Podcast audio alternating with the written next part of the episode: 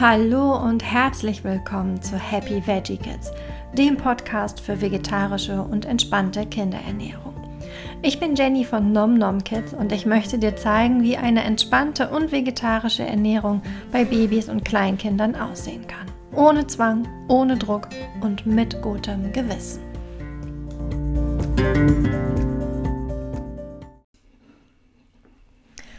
Hallo und herzlich willkommen. Ja, ihr habt abgestimmt über das Thema der neuen Podcast-Folge und es hat mich eigentlich nicht überrascht, dass es das Thema Eisen ist. Früher oder später poppt es immer auf.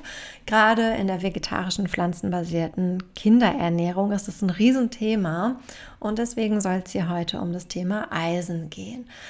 Am Anfang werde ich dir kurz erzählen, wofür wir Eisen brauchen, wie das so in den verschiedenen Lebensphasen aussieht. Ähm, wann fangen wir an, beim Baby mit eisenreicher Kost anzufangen? Was ist überhaupt pflanzliche eisenreiche Kost? Also wo drin ist viel Eisen enthalten?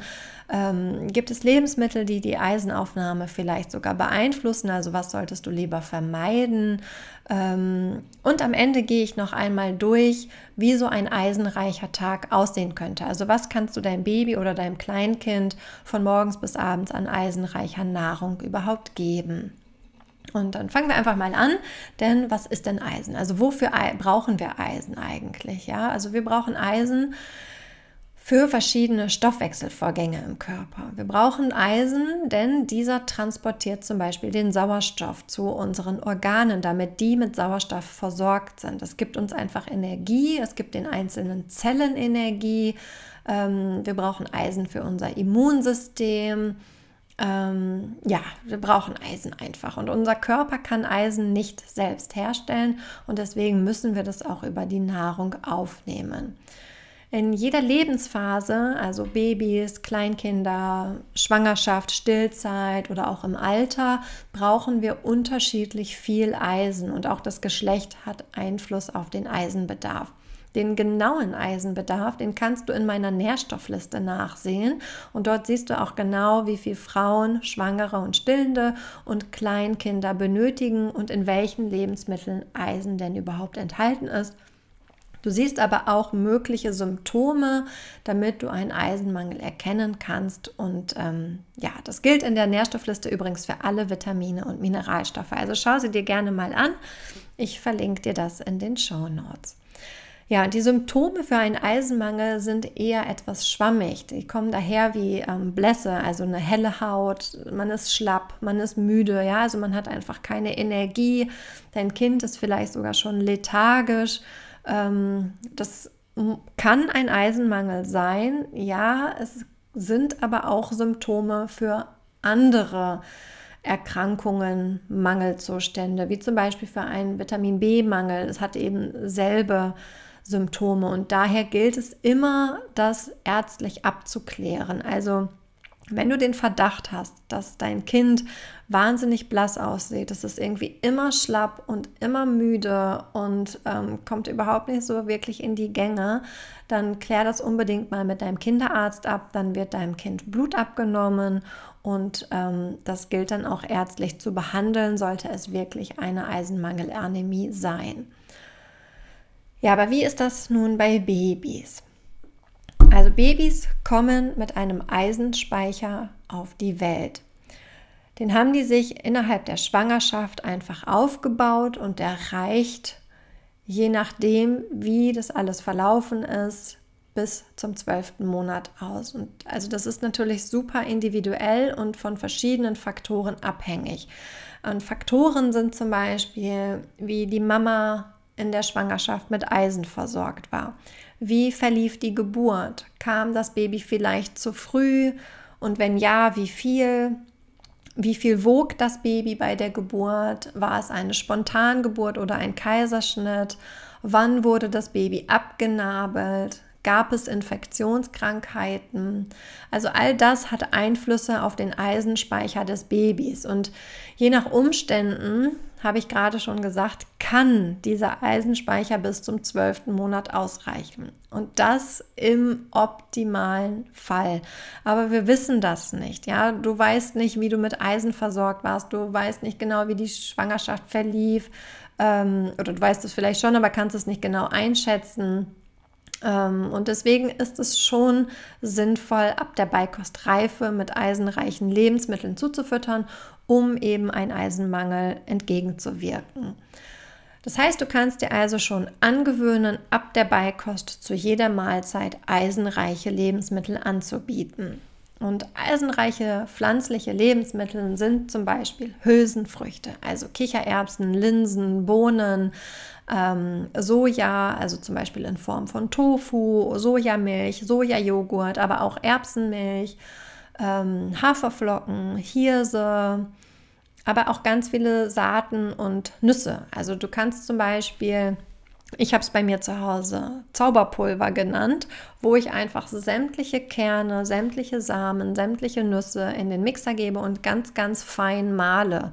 Und das bekommen meine Kinder jeden Morgen so einen Esslöffel mit ins Müsli.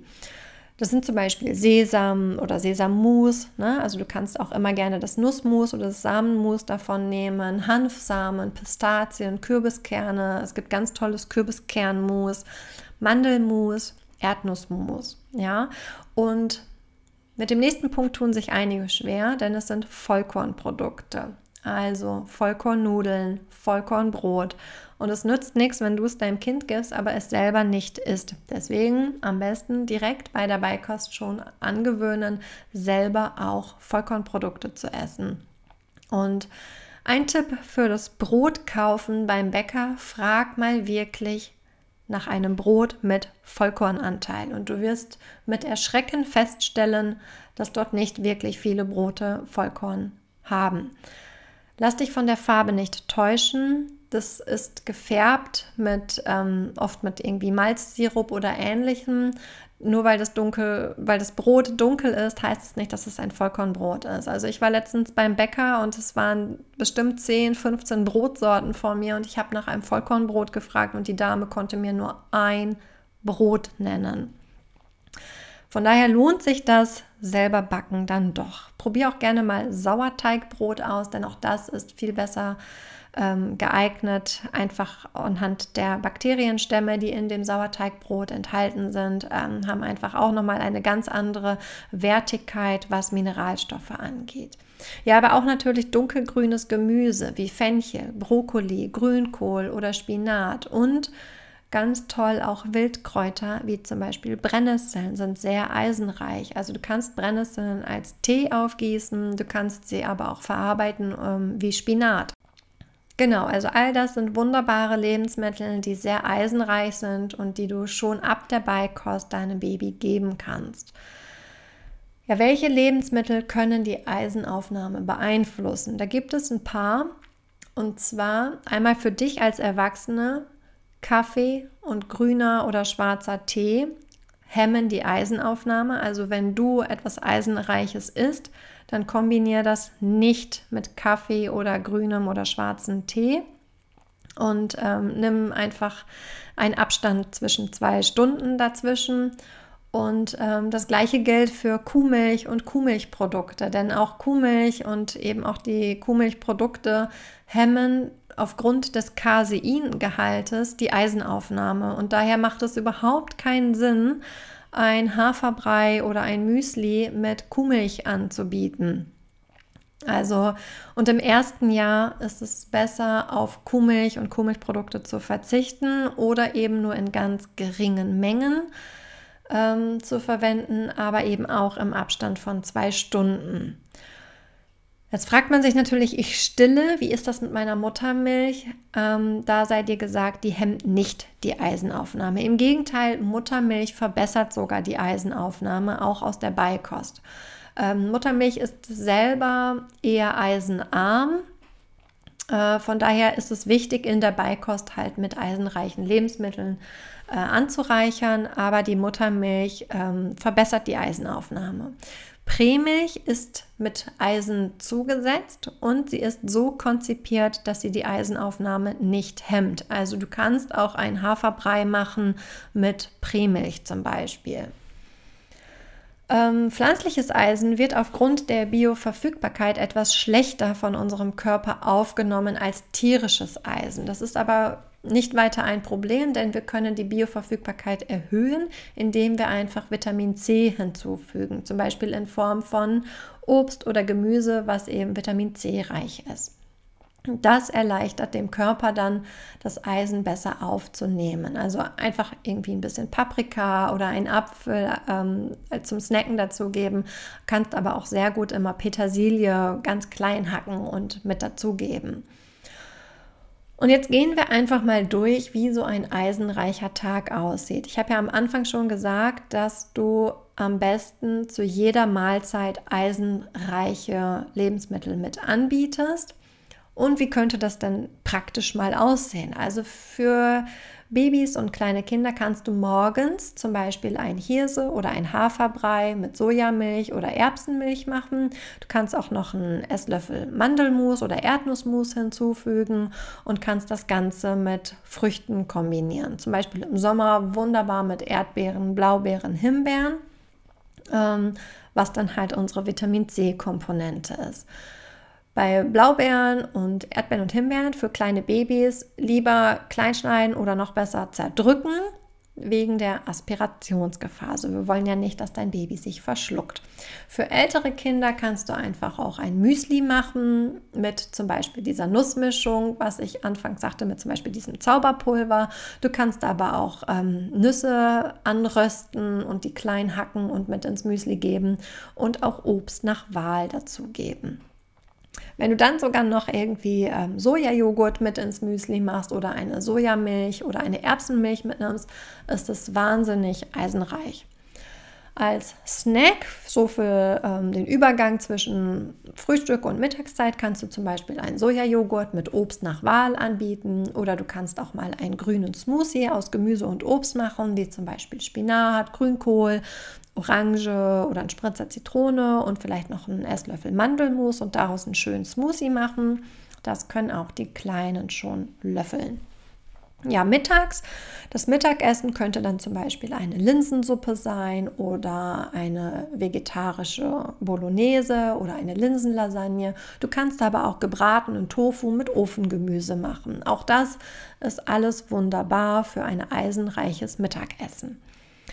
Nachmittags könntest du als weiteren Snack für ältere Kinder dann zum Beispiel ähm, selbstgemachte Müsli-Riegel mit Feigen oder Aprikosen anbieten. Du kannst aber auch Energy Balls geben.